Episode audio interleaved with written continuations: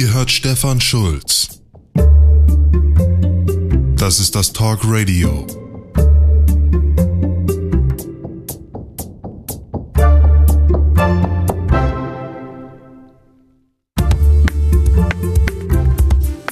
Habt ihr gewusst, dass die Politik gar nicht tatenlos zugucken muss, was der Markt so tut? Das Grundgesetz schützt Eigentum, aber nicht die Renditen, die sich mit Eigentum erwirtschaften lassen. Und jetzt überlegen erste Landesparlamente, was man mit diesem neuen Wissen so alles anfangen kann.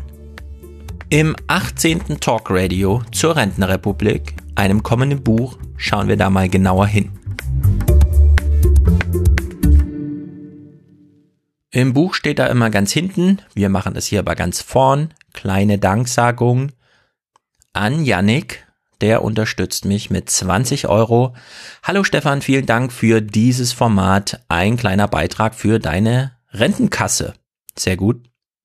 Jonas schickt 2,50 und Liebesgrüße. Und Tim schickt 15. Herzlichen Dank. Ich wollte ja über Aktuelles reden. Die neue Grundsteuer, die neue Respektrente und auch was zum neuen Ansatz der SPD, jüngere potenzielle Arbeitnehmer, die etwas Hilfe brauchen, nicht mehr allzu doll zu drangsalieren. Das werde ich auch, allerdings nicht heute, jedenfalls nicht jetzt gleich sofort, sondern wir eröffnen lieber mal so eine Art Kapitel Aktualität, kümmern uns heute um das Oberthema des Erstgenannten, nämlich der Grundsteuer. Das Oberthema wäre hier also Wohnen. Und damit knüpfen wir direkt bei Bricker und Ibizon vom letzten Mal an, die ja für die globale Rentnerrepublik einen großen Megatrend mit ausgemacht haben, nämlich die Urbanisierung. In Deutschland wohnt jeder Dritte in einer Großstadt mit mehr als 100.000 Einwohnern. Und nicht mal jeder Zehnte wohnt noch in kleinen Ortschaften mit weniger als 2000 Einwohnern. Darin liegt auch eine historische Tendenz. Im Dritten Reich kamen die Gemeinden unter 2000 Einwohner noch auf insgesamt 25,3 Millionen Einwohner. Damals lebten mehr Menschen in diesen kleinen Orten unter 2000 Einwohnern als in Großstädten. Ein wirkliches Wachstum haben also seit dem Krieg in den letzten sieben Jahrzehnten Bundesrepublik die Städte erfahren, die nicht unbedingt Großstädte sind, aber eben Städte. Und Urbanisierung meint zumindest in Europa genau das, nicht Metropolisierung, sondern Urbanisierung. Die Ausbreitung der städtischen Lebensform. Mit dieser Entwicklung einher geht die Entwicklung der Attraktivität von Grund und Boden. Das ist ein super wichtiges Thema, vor allem in Deutschland, denn die muss ich jetzt nicht nennen, die Zahlen im Einzelnen.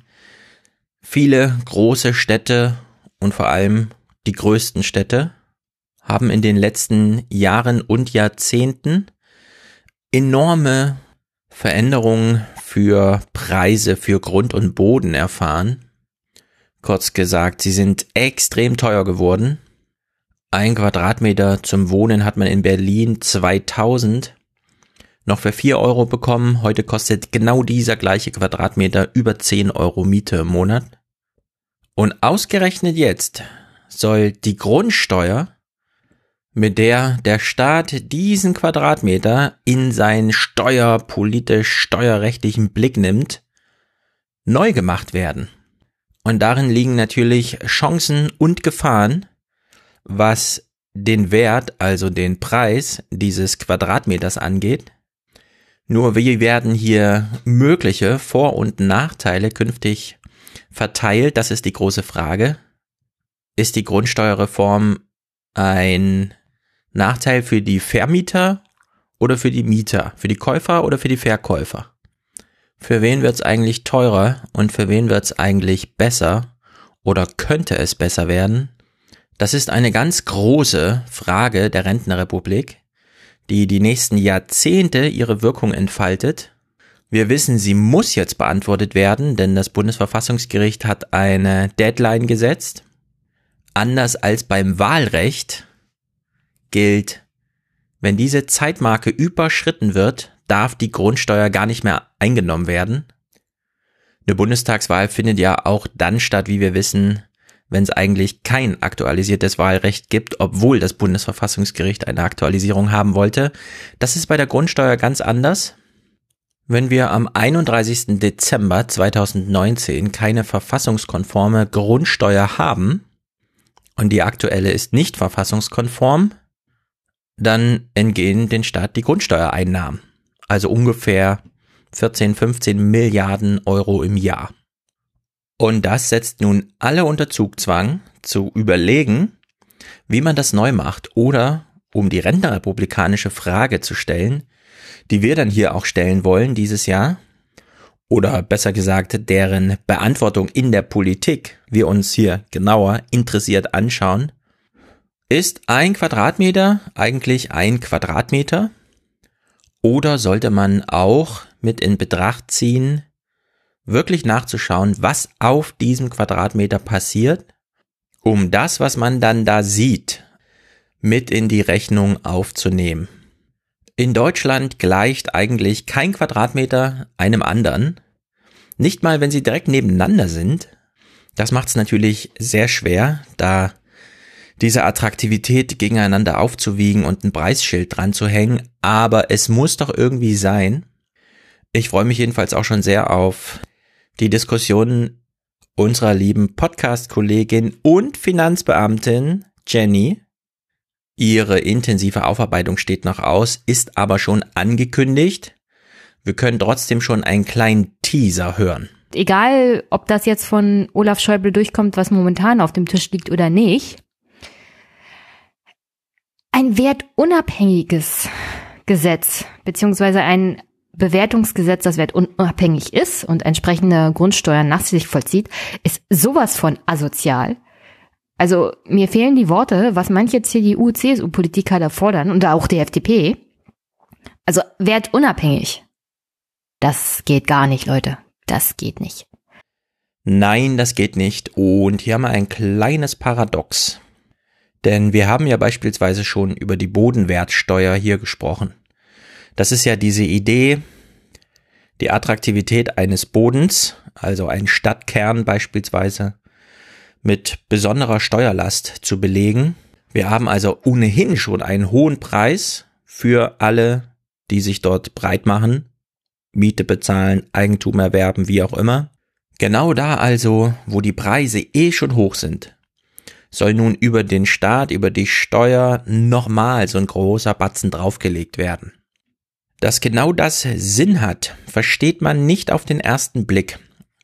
Selbst wenn man aus so einer linken Blasenperspektive heraus auf das Problem schaut, kommt einem das erstmal sympathisch vor, aber die Argumentation ist dann doch ein bisschen schwierig im Einzelnen, also im ganz Konkreten. Wir werden uns dafür also ausreichend Zeit nehmen und vielleicht sogar Expertenrat holen, denn es gibt in Deutschland, das hat sich so eingespielt, ein ganz interessantes Gefüge wie Wohnpreise ermittelt werden. Steuern für den Staat spielen natürlich eine Rolle. Renditeversprechen von Investoren natürlich auch. Zinserträge von Banken spielen eine sehr interessante Rolle. Und dann, und das ist wirklich nicht zu unterschätzen, die Attraktivität einer Region oder sogar eines Ortes oder vielleicht sogar eines Straßenzugs das mit in die Rechnung reinzunehmen ist gar nicht so einfach, denn wer sich entscheidet, zu bauen, zu mieten, wie auch immer, an einem Ort zu wohnen oder für andere Wohnraum zu schaffen, der schaut natürlich nicht einfach nur auf diesen ein Quadratmeter, den er da vor sich hat und rechnet die in dem Faktor, je nachdem, wie viele Quadratmeter er sich leistet, einfach hoch, am Ende sind doch die ein oder anderen Faktoren zu berücksichtigen, die diese Region, den Ort, den Straßenzug, die Nachbarschaft ausmachen. Und es sind nicht immer die knallharten ökonomischen Kennziffern, die da zur Verfügung stehen, um so eine Preisermittlung, eine Wertermittlung aufzustellen. Derzeit boomen Innenstädte, insbesondere der Metropolen also größeren Großstädte, ich sag mal so ab 300, 500.000 Einwohner. Davon haben wir in Deutschland nicht allzu viele. Die stehen natürlich in Diskussion, was jetzt diese Preisentwicklung angeht. Dann haben wir allerdings diese Landflucht. Betrifft die eigentlich nur diese ganz kleinen Ortschaften unter 2000 Einwohner? Oder werden demnächst auch größere Städte darunter leiden? Die großen Kaufhäuser, die die Innenstädte so attraktiv gemacht haben, die sterben schon so langsam aus. Wir kriegen diese Kämpfe um Karstadt und so weiter mit. Als nächstes sind die Restaurants dran, weil wir uns alles nur noch liefern lassen. Der Einzelhandel wird auch irgendwann schon aus Kostengründen diese heute noch ähm, gängige Idee, alles in einem Supermarkt aufzubereiten und schön zu präsentieren, das wird auch nicht mehr lange bleiben, denn das lohnt sich nur, wenn wirklich alle einkaufen gehen. Sobald mehr als 30 Prozent sich alles nach Hause liefern lassen, und diese 30 Prozent vielleicht sogar die Vorreiter und kaufkraftstarken Yuppies sind, werden sich die älteren Menschen, die es mit dem Internet ein bisschen schwerer haben, noch umgucken, wie ihr Supermarkt dann mal aussieht, wenn Attraktivität dann nicht mehr die allzu große Rolle spielt. Ehrlicherweise können wir wirklich wenig sagen darüber, wie die Innenstädte in 30 Jahren aussehen werden und ob es sich wirklich lohnt, dort für sagen wir, 30 Euro Monatsmiete pro Quadratmeter zu leben. Ich habe hier mal einen Einblick aus meiner Lieblingswahlheimatstadt rausgesucht. Die Trends kennen wir alle. Es wird immer teurer, es wird immer dichter. Die Städte selbst werden immer größer. Ganz vorne mit dabei Frankfurt am Main. Die Stadt wächst um bis zu 15.000 Menschen jährlich. Und jetzt kommen auch noch Banken und Unternehmen aus London dazu. Wenn wir jetzt durch Brexit die Chance haben, äh, zusätzlich nochmal einen Impuls zu bekommen, auch an Bedeutung als Wirtschaftsstandort zu wachsen, kann es eigentlich nur äh, Vorteile für alle beteiligten äh, Frankfurter geben. Frankfurt baut. Doch für wen? Es kann eigentlich, also eigentlich nur Gewinner geben, sagt der Star-Investor, der hier die großen Wohnungen jetzt baut und sich von Arte begleiten ließ Interessant finde ich hier, dass er sich als so eine Art Kommunalpolitiker darstellt, dem das Wohl der Stadt am Herzen liegt und der deswegen an der Attraktivität von Frankfurt mitbaut, beispielsweise um Brexit-Banker, die dann neue Zuflucht suchen, hier anzusiedeln. Wenn man ab 5000 Euro netto übrig hat im Monat, dann kann man bei ihm Kunde werden. Das ist seine Klientel, Mathematisch gesehen könnten allerdings auch 2000 Euro netto im Monat ausreichen, nur dann bliebe halt für nichts anderes mehr Geld, außer dafür die Quadratmeter fürs Wohnen zu bezahlen. Man wäre dann praktisch gesehen zwar tot, aber man läge in einer schönen Wohnung. Zumindest in einem Monat, wo man die Miete aufbringen könnte. Und davon, dass eine Stadt nun mal nicht nur aus irgendwelchen Bankern besteht, die 2000 Euro im Monat zum Wohnen übrig haben, handelt eine Panoramasendung, die von Anja Reschke ganz interessant begonnen wurde. Eine Neubauwohnung mieten. Das können sich Durchschnittsverdiener an vielen Orten in Deutschland nicht mehr leisten. Wir haben einen Studienauftrag gegeben, wie viel Prozent vom Haushaltseinkommen für eine Dreizimmer-Neubauwohnung draufgehen. Und das ist ehrlich gesagt erschütternd. Alles, was über 27 Prozent des Einkommens geht, gilt nämlich als problematisch, weil dann nur noch wenig Geld zum sonstigen Leben übrig bleibt. Wir haben alle verfügbaren Daten auf einer Karte zusammengefasst. Hier in Frankfurt etwa gehen 40,7 Prozent des Durchschnittseinkommens für Miete drauf. Mehr als 40 Prozent des verfügbaren Monatseinkommens geht für Miete drauf. Das liegt also weit jenseits von den empfohlenen 27 Prozent, die nämlich dann noch genug Geld zum Leben lassen. Den wenigen, für die dieser Investor da Wohnungen baut, was er so als Art kommunalpolitischen Akt verkauft, der Kamera gegenüber, um auch ein bisschen zu verschleiern, dass es ihm natürlich nur um seinen eigenen Profit geht, stehen also sehr, sehr, sehr viele Menschen in Frankfurt gegenüber, denen das Leben in der Stadt einfach viel zu teuer ist, die also wirklich darunter leiden, dass ihnen am Monatsende zu wenig Geld bleibt, sofern überhaupt was übrig bleibt, weil alles in die Miete gegangen ist. Eigentlich müsste man sagen, in einer der reichsten Kommunen in Deutschland gibt es einen sozialen Notstand. Das Wohnen ist einfach zu teuer. Das betrifft dann den Brexit-Banker nicht, der auch noch hierher kommt, aber ihn hier. Frank Remmert pendelte ein Jahr lang täglich aus der Rhön nach Frankfurt, zwei Stunden hin, zwei zurück, bis es dem Erste-Hilfetrainer zu viel wurde. Mit dem ganzen Druck, keine Wohnung, Zugverspätung, jeden Tag, also wirklich jeden Tag Verspätung gewesen, habe ich dann irgendwann mal gesagt, so jetzt reicht's. Und habe dann mit meinem Chef, dem Herrn Davids, gesprochen, habe gesagt, also es tut mir leid, ich schaffe das einfach nicht mehr, das geht nicht. Ja, und das war einfach zu viel Druck gewesen. Ich liebe meinen Job, das heißt also, es war, die Entscheidung war nicht einfach gewesen. Aber irgendwann muss man dann selber zu sich sagen, okay, das klappt nicht mehr. Ja, du bist nur noch, ähm, ja, ich war nur noch fertig gewesen.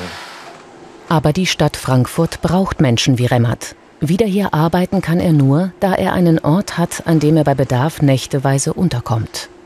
Die Städte verlieren so nach und nach systemrelevante Einwohner. Er unterrichtet Erste-Hilfemaßnahmen für all die hunderttausenden Büromenschen in der Stadt. In gleicher Weise betroffen sind so fast alle Dienstleistungen, auf die es ankommt. Essensversorgung, Privatlogistik, irgendwelche Pakete sollen ja tagtäglich ankommen, Briefe ausgeliefert werden. Straßenbahnen und Busse brauchen ihre Fahrer und Fahrerinnen, Vereine brauchen ihre Trainer und dann im größeren Bild, wie wir es letzte Mal in Empty Planet nachgelesen haben, irgendwo müssen ja auch noch Familien unterkommen. Aber hier wieder ein Stolperstein nach dem anderen, nochmal auch aus der Arte-Reportage.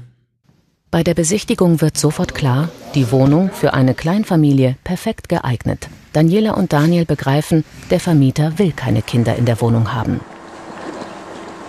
Wenn du dann telefonierst und sagst, naja, zwei Erwachsene, kleines Kind, ja, ist kein Platz da. Und, groß genug? Vor allen Dingen ausgeschrieben mit drei, dann sind es dreieinhalb. Ja, klar. Ja, wo du dann sagst, du kannst wirklich so in das hintere Zimmer kannst du wirklich schön das Kinderzimmer machen, vorne dran machst du das Wohnzimmer. Na gut, wenn man überlegt, vielleicht hat er genügend Anfragen, dass er sagen kann, er sucht sich dann was raus, was eben keine Kinder hat.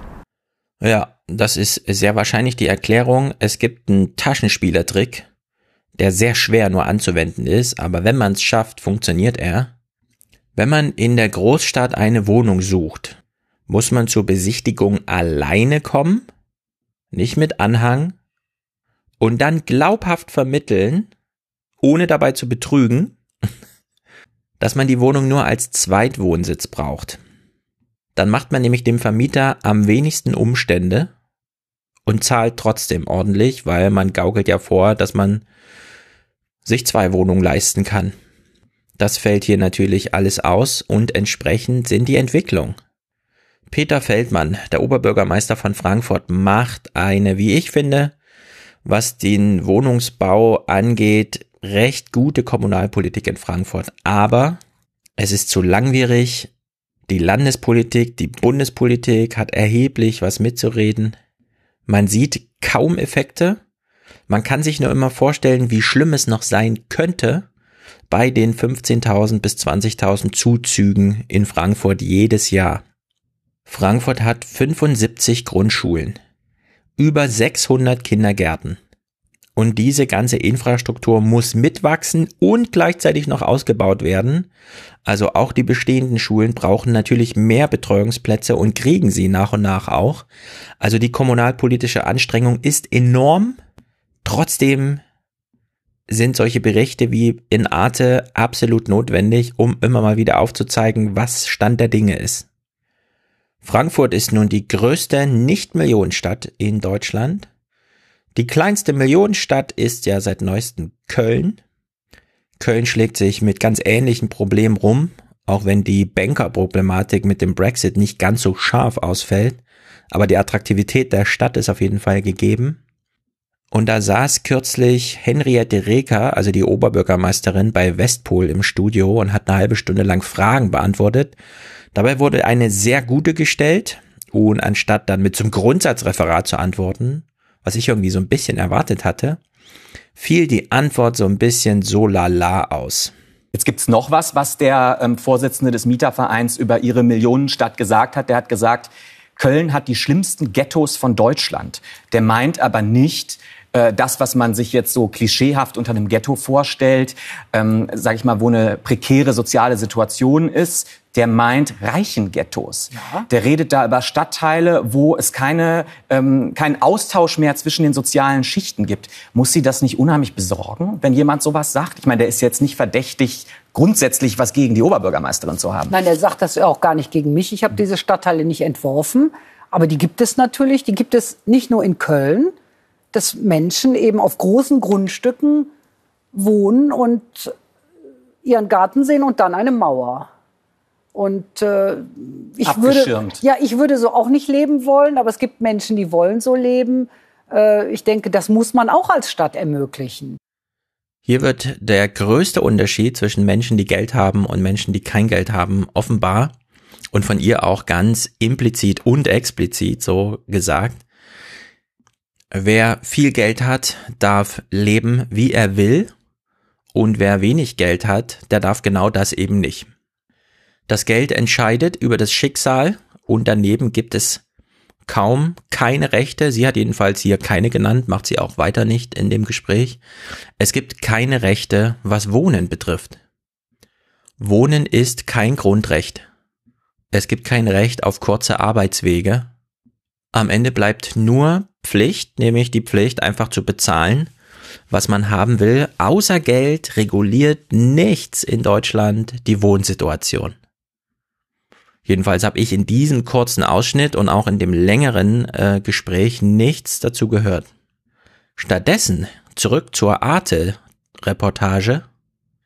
Hier nimmt sich der geldschwere Investor mal ein ganz besonderes Recht raus, ich habe ihn ja eben schon als so eine Art Privat-Kommunalpolitiker vorgestellt, der die Stadt so nach seinem Bilde irgendwie gestalten möchte. Er verdeutlicht hier explizit und knallhart und ehrlich gesagt, ich finde es auch erstaunlich, dass er sich das einfach so traut. Er postuliert hier kein Recht auf Wohnen, sondern er zieht sich hier völlig zurück auf ein Recht des Stärkeren. Heißt es für Geringverdiener künftig Arbeiten in der Stadt, Wohnen im Umland? Rainer Ballwanz empfiehlt genau das als Lösung, um bezahlbaren Wohnraum zu schaffen. Ich verstehe, dass Menschen gerne in Frankfurt bleiben möchten, aber ganz ehrlich, ähm, wir haben eine Situation, die es eigentlich nicht rechtfertigt, dass wir innerhalb der Stadt alles leisten müssen, weil es wird nicht funktionieren. Wir sind viel zu klein dafür, sodass wir gut beraten sind, uns mit den Umlandgemeinden konsortial auf eine Strategie zu einigen. Wer macht eigentlich was zum Wohle des Standortes, des Wirtschaftsstandortes Frankfurt-Rhein-Main? Ich betone das immer wieder ganz bewusst so. Wir werden das im Stadtgebiet alleine in der Kürze der Zeit, die erforderlich ist, möglicherweise nicht so hinbekommen, dass die Bürger, die zu Recht mit ihrem Anspruch kommen, wohnen zu wollen, befriedigt werden können. Der Anspruch der Bürger, den sie zu Recht äußern, kann hier leider nicht befriedigt werden, sagt er. Das Gemeinwohl hat er trotz seiner hobbypolitischen Äußerungen hinsichtlich kommunalpolitischer Ideen gar nicht mehr im Blick. Stattdessen unterstellt er alles dem Wohle des Wirtschaftsstandorts Frankfurt Rhein-Main. Und das hat er ja ganz bewusst so betont. In Frankfurt wohnen die Edelmänner und in Rhein-Main wohnen dessen Dienstleute. Das ist nun eine, dieser Begriff wird häufig so ein bisschen locker dahingesagt, aber das ist eine wirklich mittelalterliche Vorstellung einer, eines sozialen Gefüges, differenziert in Zentrum und Peripherie. Die birgt wenn man das ausbuchstabiert und sich auch den historischen Verlauf amerikanischer Großstädte anschaut, historisch, große Gefahren. Denn diese Homogenität, die da drin steckt, unterdrückt jegliche Dynamik. Also man kann solche Städte aufbauen, die Attraktivität ist dann aber zwingend an dieses Wachstum gebunden, das da drin steckt. Sobald der Zuzug neuer vermögender Menschen verebbt, leidet dieses Gebiet, in dem Falle ein Innenstadtgebiet, an Stagnation. Die stadtsoziologische Forschung zum Thema Gentrifizierung ist sehr gut, sehr weit schon mittlerweile. von den darin aufgezeigten Problemen, die meistens Straßenzüge und Stadtteile betreffen, können auch, als wäre es eine Krankheit, glaube ich, ganze Innenstädte betroffen werden. Ich erlebe es an mir selbst. Ich brauche auf dem Fahrrad 20 Minuten in die Innenstadt. Also dann stehe ich mitten in der Taunusanlage, also die Skyline, wie man so schön sagt. Aber ich bin vielleicht alle zwei Monate mal da. Man fährt da jedenfalls nicht einfach so hin. Man muss da schon was zu erledigen haben. Und dann ist man da mal für eine oder zwei Stunden. Aber diese Innenstadt spielt für sehr viele Frankfurter nicht die Rolle, die sie für sehr viele spielt, die einfach an der Autobahn mal vorbeifahren und dann im Winter 17 Uhr, wenn die Sonne schon unten ist, auch mal die Skyline leuchten sehen. Daran hat man sich sehr schnell satt gesehen.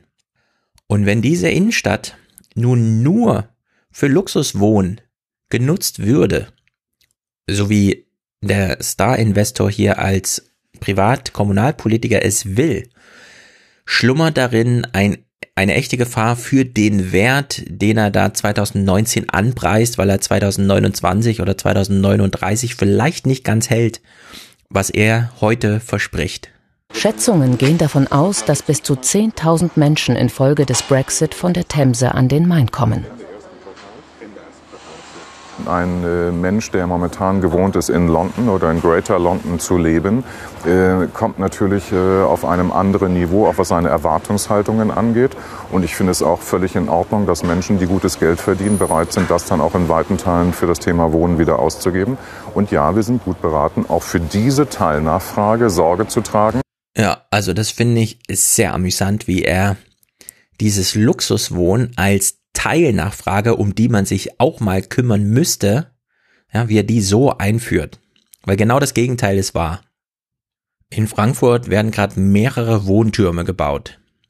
Wenn man wirklich 5 Millionen Euro übrig hat und auf mindestens 350 Quadratmetern wohnen möchte, ist das in Frankfurt möglich. Und man kann dann sich einen Makler schnappen und er zeigt einem dann die Option, von welcher Seite man eigentlich mit welcher Perspektive auf die Skyline gucken will.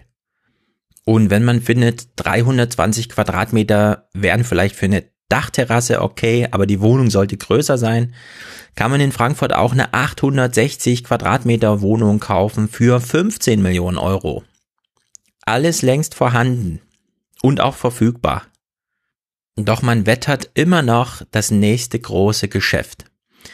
Hier hört man mal den Investor mit einem Kollegen aus der Branche darüber fachsimpeln. Wenn ihr genau hört, hört ihr den Hall. Sie stehen also in einem überdimensioniert großen Wohnzimmer. Ich bin auch davon überzeugt, dass gerade diese Form von Wohnraumangebot internationaler Nachfrage gerecht werden kann, weil das ist das, was Sie in internationalen Metropolstädten finden. Ist ja fantastisch, auch mit dem Blick und alles. Aber glauben Sie nicht, dass die Leute in London alle so wohnen? Nee, aber so viel Angebot haben wir davon ja auch nicht. Ne? Also mal, wenn wir sagen, aber es gibt auch diese Form des genau. Angebots. Das finde ich ganz wichtig, dass man da nicht sagen muss, können wir nicht. Exakt. So, wir haben es auch. Weil am Ende entscheiden natürlich die Entscheidungsträger, welcher neue Standort ja. gewählt wird. Und wenn wir auch nicht für die ein Angebot zu liefern haben, auch das haben wir ja schon erlebt, dann haben wir ein Problem, äh, weil da geht es nicht nur um die Mitarbeiter, sondern auch die CEOs Klar. Äh, und leitenden Funktionen müssen sich wohlfühlen. Natürlich, absolut, ganz wichtig. Da sind sich die zwei Herren einer Meinung und schließen ihren Monolog, ihren jeweiligen Monolog noch mit einem Ja eingeatmeten Ja ab. Und was die Wohnung ja eigentlich so teuer macht, ist die Separierung vom normalen Volk. Das gelingt in Frankfurt immer besser. Für die Banken und ihre Angestellten steht Frankfurt bereit. Die Brexitler können kommen.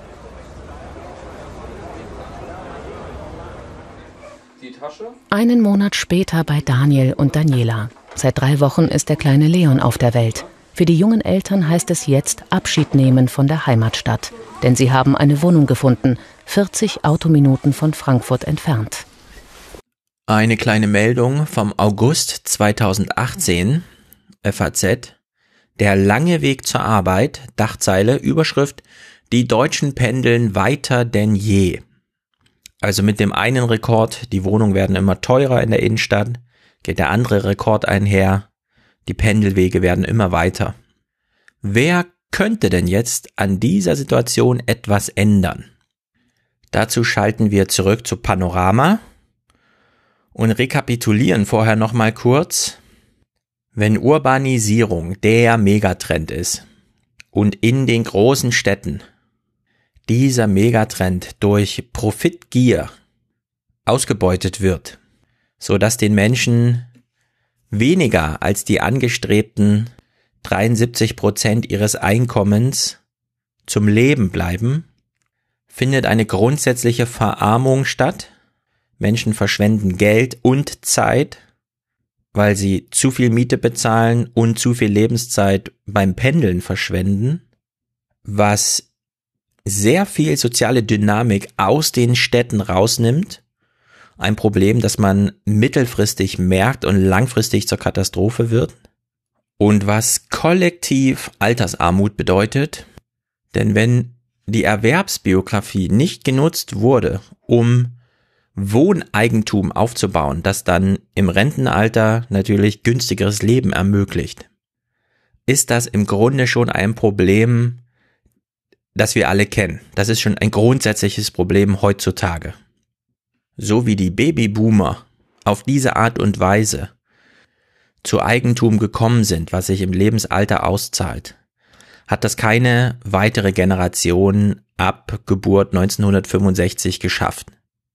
Hinzu kommt, dass nicht nur kein Wohneigentum zur Verfügung steht, um im Lebensabend nach der Erwerbsbiografie Kosten zu drücken, weil das Einkommen ist auf jeden Fall niedriger als während man arbeitet, Hinzu kommt eben noch, dass auch sonst keine Ersparnisse angesammelt werden konnten, da ja alles in die Miete während der Erwerbsarbeit ging. Wir haben es hier eigentlich mit einer kollektiven Notlage zu tun, deren Problemauswuchs sich auch sehr gut prognostizieren lässt, da die Eigentumsverhältnisse anders als viele Sachen ja nun wirklich eindeutig geregelt sind und man im Grunde nur durchzählen muss. Wer also könnte, wenn man denn wollte, hier etwas ändern? Das ist der zuständige Bauminister, Horst Seehofer. Viel getan hat das Bauministerium bisher nicht. Die Aufgaben immer nur weiter vertagt. Mit immer neuen Kommissionen.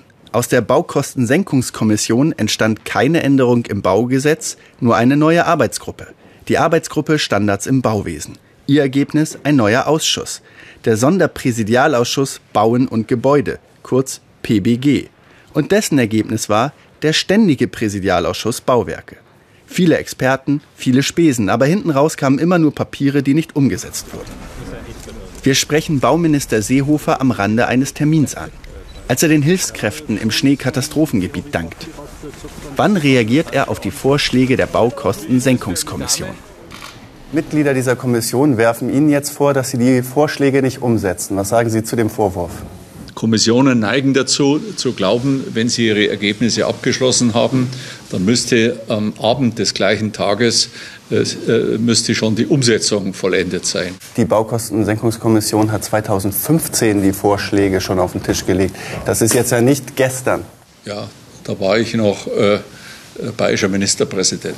Aber 2015. jetzt sind Sie ja Bauminister. Ja, aber wissen Sie, so wie Sie Ihr Leben auch nach Prioritäten abschichten müssen, wie jetzt die Hilfskräfte Prioritäten setzen müssen, was ist am wichtigsten, äh, so muss ich das auch, muss es die Politik ja auch. Aber es ist auch nicht ganz einfach, äh, Vorschläge äh, zur Reduzierung des Bauaufwandes zu realisieren. Der Minister hat andere Prioritäten. Wer eine bezahlbare Wohnung sucht, dem kann das allerdings nur wenig Hoffnung machen. Witzig hätte ich gefunden, wenn der Journalist nicht nach 2015 fragt, sondern nach 2045, weil dann hätte Seehofer in diesem Duktus antworten müssen, Ach, wissen Sie, da bin ich schon tot. Was interessiert mich das? Meine Prioritäten sind irgendwie anders. Nun aber der Knackpunkt. Was wäre denn, wenn man all das, was ich jetzt als Problem hier beschrieben habe und was ihr auch kennt aus der Nachrichtenproduktion und so weiter und so fort, wenn man all das ändern könnte, und zwar nicht erst in langfristig bis irgendwann, die nächsten 20 Jahre perspektivisch vielleicht, sollte man mal und so weiter, wäre ja eine gute Idee, sondern konkret von jetzt auf gleich, sagen wir mal, den nächsten drei Jahren, was wäre, wenn man das alles politisch einhegen könnte, was ich als Problem beschrieb? Denn es ist ja so, all die Probleme, die ich jetzt beschrieben habe, sind ja rein sozialer Natur. Wir haben ja nur über Preise gesprochen. Es ging ja nur um die Kosten für Wohnen. Kann man hier, unser Innenminister ist ja Fan von Obergrenzen, nicht einfach eine Preisobergrenze festlegen? Man würde politisch einfach beschließen, Wohnungen für 5 Millionen Euro sind Quatsch. Der Quadratmeter Miete darf beispielsweise 12 Euro grundsätzlich nicht überschreiten. Und wollte man kaufen, würde man einfach 60 Jahre kalkulieren. Man käme dann beim Kaufpreis pro Quadratmeter auf maximal 1640 Euro. Wenn man es hier genau rechnet, kann man aufrunden auf 10.000. Also dann nicht mit 60 Jahren rechnen, sondern mit ein bisschen mehr, halt der Lebenserwartung. Es ließe sich jedenfalls alles einpreisen. Man könnte auch darüber einfach entscheiden. Man kann jedenfalls einfach darüber nachdenken, dass man es machen könnte und dann stellt sich die Frage, warum kann man es nicht praktisch einfach so machen? Warum ist es möglich, dass es in Berlin Wohnung für 30 Euro pro Quadratmeter plus Monatsmiete gibt?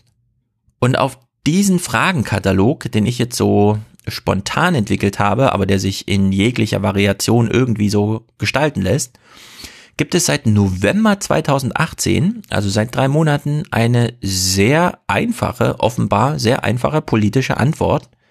Und die lautet, ja, man kann in Deutschland eine Obergrenze für Mietpreise festlegen. Und, und das wäre ein Feature von dieser Argumentation, es muss gar nicht für alles, nur weil es Bauen betrifft, der Innenminister zuständig sein, der Bundesinnenminister. Es gibt ja auch noch andere politische Einheiten und politische Gremien, die genauso über Gesetze befinden dürften, beispielsweise zu einer Obergrenze für Mietpreise. Den Text dazu hat Peter Weber geschrieben. Peter Weber war mal Fachanwalt in Karlsruhe, genau zu diesen ganzen Bausachen und arbeitet heute im Wohnungsamt des Berliner Bezirks Pankow. Und er hat in der Juristenzeitung zum Thema geschrieben. Überschrift Mittel und Wege landesrechtlichen Mietpreisrechts in angespannten Wohnungsmärkten. Darauf ist zuerst das neue Deutschland aufmerksam geworden, die Zeitung, und die schrieben so das wäre sensationell, wenn es so wäre wie dargestellt, Zitat, sagt Rusbe Taheri, Sprecher nicht nur des Mietenvolksentscheids, sondern auch des Volksbegehrens Deutsche Wohnen und Co. enteignen, für den im Frühjahr die Unterschriftensammlung starten soll. Also nicht nur die Bienen werden gerade gerettet, um der Rentenrepublik mal eins vor den Bug zu hauen, sondern es gibt jetzt auch schon äh, große Aktionen Direktdemokratie zum Thema Wohnen durchzuführen. Dann müssten wir sofort noch einen Volksentscheid starten, so Taheri weiter. Auf jeden Fall sei das ein neuer Ansatz, an dem man mit Hochdruck arbeiten sollte. Was ihn so freudig erregt, ist ein Aufsatz des Juristen Peter Weber, der im November in der renommierten Juristenzeitung erschienen ist. Seine These, Berlin und jedes andere Bundesland könnte selbstständig die Mietpreislawine aufhalten. Mittel und Wege landeseigene Mietpreisrechts in angespannten Wohnungsmärkten. Unter diesem Titel führt der beim Berliner Bezirksamt Pankow beschäftigte Weber auf acht Seiten aus, warum er davon ausgeht, dass die Bundesländer nicht auf den in dieser Hinsicht praktisch untätigen Bund warten müssten. Dass die Frage behandelt wird, welche Regulierungsmöglichkeiten die öffentliche Hand bei den Mieten hat, trifft unseren Nerv, sagt Rainer Wild, Geschäftsführer des Berliner Mietervereins. Er sieht aber auch Probleme, zum Beispiel, ob es nicht einen Konflikt mit dem bürgerlichen Gesetzbuch gäbe, in dem der Bund derzeit das Mietpreisrecht regelt. So steht's im neuen Deutschland. Der Text von Weber lässt sich dann ganz gut zusammenfassen. Er verweist erstmal darauf, ortsübliche Mieten sind künstliche Preise. Preisfindung ist eh immer eine sehr interessante Sache, eigentlich ein großes Mysterium. Der Markt kann es regeln, aber wofür haben wir eigentlich den Staat? Grundsätzliche Frage. Eingriffe des Gesetzgebers sind jedenfalls nicht verboten. Das Grundgesetz sieht das gar nicht vor. Und auch andere Gesetze, die sowas regeln, verbieten jetzt erstmal nicht dem Staat Eingriffe in Mietpreisentwicklungen. Und das verstehe ich auch als Nichtjurist. Jede Steuer greift in Preisentwicklung ein. Jede Subventionierung, jedes Verbot von diesem reinen Markt, wie der Star-Investor in Frankfurt vorhin so implizit äh, das geregelt haben möchte, davon muss man gar nicht ausgehen. Hinzu kommt, schreibt Weber, mit der Föderalismusreform 2006 bekamen die Länder sogar explizit Kompetenzen, um ins Wohnungswesen einzugreifen. Und dabei denkt er auch ganz direkt an das Allgemeinwohl, so meine Interpretation, denn preisrechtliche Vorschriften können das Eigentumsrecht begrenzen. Wie so viele staatliche Maßnahmen, wie gesagt. Und jetzt wird's interessant, auch hinsichtlich ähm, des Bundesverfassungsgerichts und des Urteils zur Grundsteuer und der sich daraus ergebenden Möglichkeiten, eine Bodenwertsteuer zumindest in Aspekten in dem neuen Gesetz unterzubringen. Also wie Jenny darauf hinwies, dass der Wert von Grund und Boden durchaus eine Rolle in der Besteuerung spielen kann, wenn nicht sogar sollte. Eigentum verpflichtet, steht im Grundgesetz. Und an Eigentum sind gewisse Titel geknüpft, die einem auch Rechte geben. Nun schützt das Grundgesetz Eigentum, aber, und da weist Weber jetzt nochmal darauf hin, das Bundesverfassungsgericht hat die Urteile schon gefällt, auch wenn das Grundgesetz Eigentum schützt, so gilt das für die Rendite, die man mit diesem Eigentum erwirtschaften möchte, nicht. Höhere Mieten führen für Vermieter zu höheren Mieteinnahmen. Die werden aber durch das Recht des Stärkeren garantiert und nicht durch das Grundgesetz. Es gibt kein Recht auf hohe Mieteinnahmen, auch wenn der Markt das suggeriert. Ein historischer Hinweis ist noch ganz interessant. Deutschland hatte kurz nach dem Krieg eine Wohnungszwangswirtschaft. Was auch immer das bedeutet, Schon dieses Wort steckt auch in gewisser Weise so einen Möglichkeitsraum politischer Art fest. Und die Pointe des ganzen Textes ist dann, der Wohnungsmarkt ist ein privater Markt, schön und gut, aber es lassen sich politisch Höchstpreise festsetzen, und zwar auf Landesebene. Das ist nun so eine Berliner Sache, jedenfalls kommt der Autor aus Berlin, Weshalb wir nochmal im Tagesspiegel nachlesen, der ja interessanterweise auch gerade so eine Reihe hat, wem gehört eigentlich die Stadt? so die Oberfrage für viele Texte. Und da behandeln sie natürlich dann auch diesen Text von Peter Weber. Michael Müller erklärte am Freitag auf der SPD-Fraktionsklausur in Rostock, Zitat, wir werden den Vorschlag schnell prüfen und wenn möglich konsequent nutzen. Wir wollen jedes Instrument, das den Mieterinnen und Mietern hilft. Zitat Ende. Die Senatsverwaltung für Stadtentwicklung will den Vorschlag des Juristen nicht ohne Bedenken folgen. Die Fachleute der Behörde sehen durchaus verfassungsrechtliche Probleme und eine mögliche Konkurrenz zwischen Bundes- und Landesrecht. Zitat, ungeachtet dessen werden wir die Anregungen zeitnah mit dem Autor diskutieren und vertiefende Prüfungen vornehmen, Zitat Ende, sagte Stadtentwicklungssenatorin Katrin Lompscher von der Linkspartei.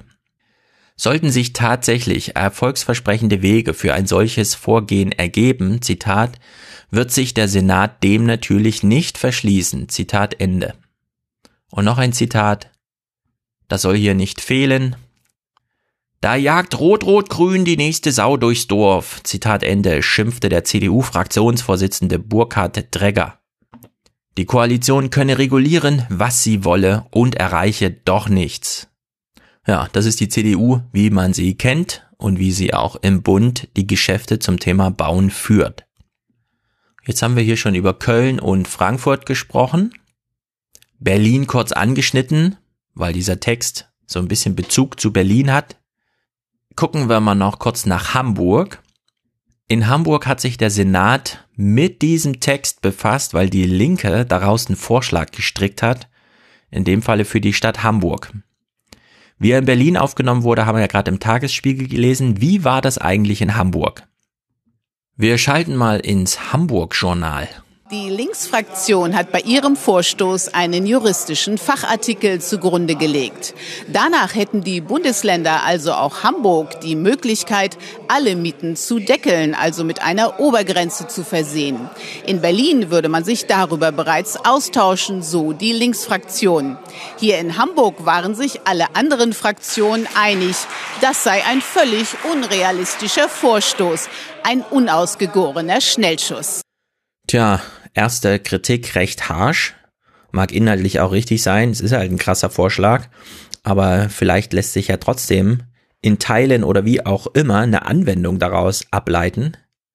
Im Hamburg Journal haben sie uns alle Stimmen aus dem Plenum serviert. Angefangen bei der CDU.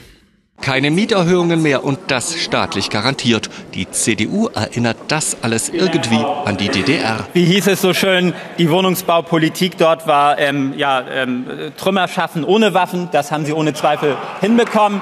Die Waffen gab es zwar auch dort, Wohnungen aber waren, waren kaum vorhanden.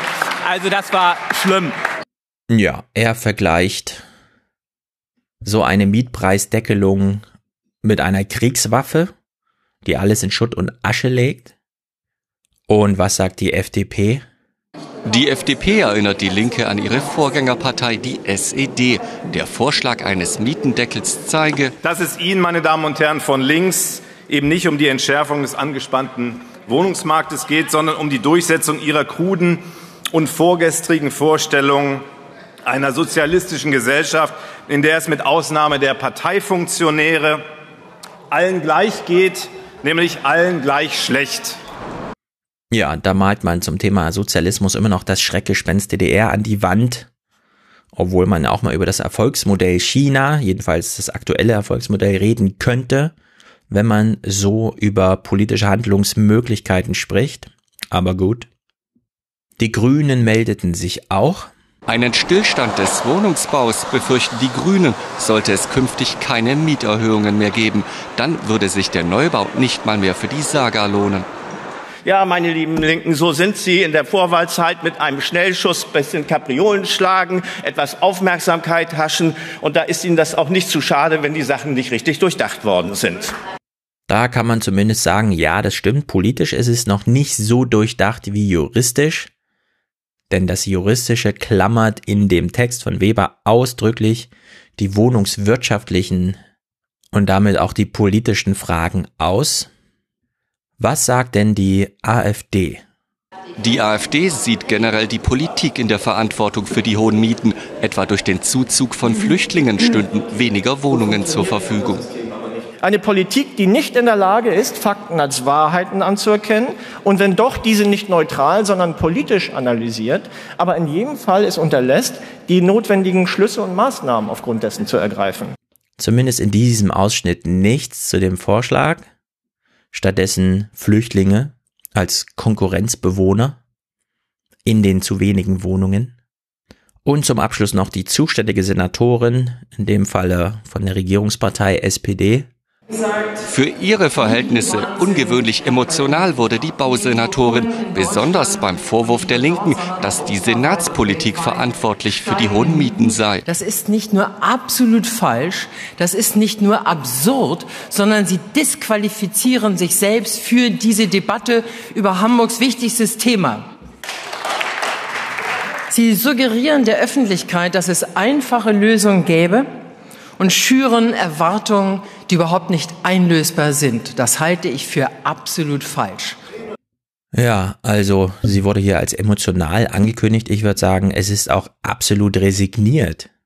Denn so sehr sie sich im bisher verfügbaren Handlungskatalog der Politik bedient, sieht sie doch ein, dass die Konsequenzen nicht der großen Rede wert sind. Aber sie hat ja nochmal angefügt, es handelt sich um das wichtigste Problem, mit dem sich die Hamburger Politik gerade beschäftigt. Aber Habt ihr schon mal von dem Text von Peter Weber gehört oder der Idee, Landespolitik könne einen Mietpreisdeckel auf seine Städte setzen? Also mir war das bis letzte Woche noch völlig fremd. Ich habe davon gar nichts mitbekommen. Die Diskussion läuft aber schon seit drei Monaten und auch schon parlamentarisch, wie man hier in Hamburg gesehen hat. Nichts davon drang in meine Filterblase ein.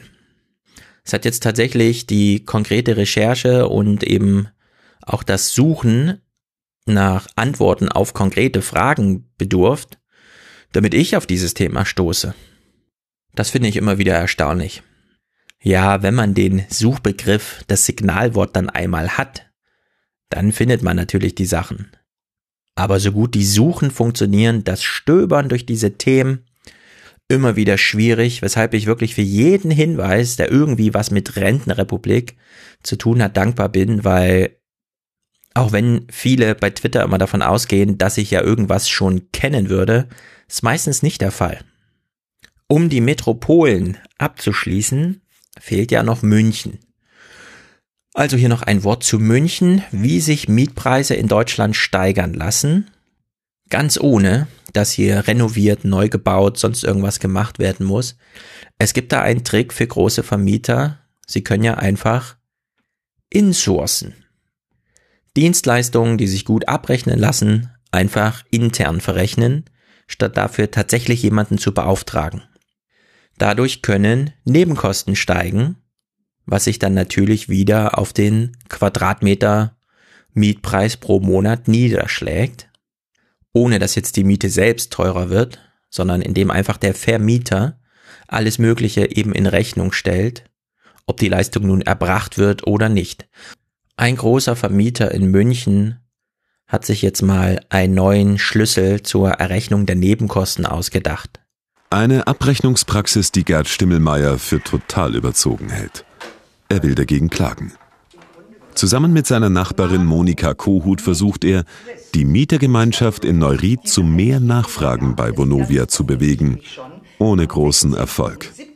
Die eine Gruppe der Mieter hat resigniert weil alle Widersprüche, alle Anrufe laufen ins Leere, beziehungsweise es kommen dann sofort Mahnungen und Inkassobereich und die andere Gruppe, äh, die hat Angst eben, dass sie äh, rausgemobbt werden oder die Wohnungen verlieren.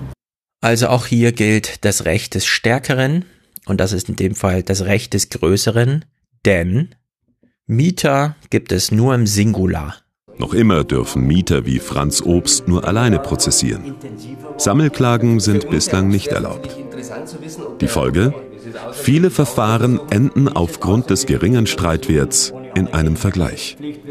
Die Problematik in der Praxis ist äh, diejenige, dass man sich mit diesem Wust von Unterlagen äh, überhaupt nicht auseinandersetzen kann. Der einzelne Anwalt oder das einzelne Mitglied hat überhaupt keine Chance dazu, das nachzuvollziehen.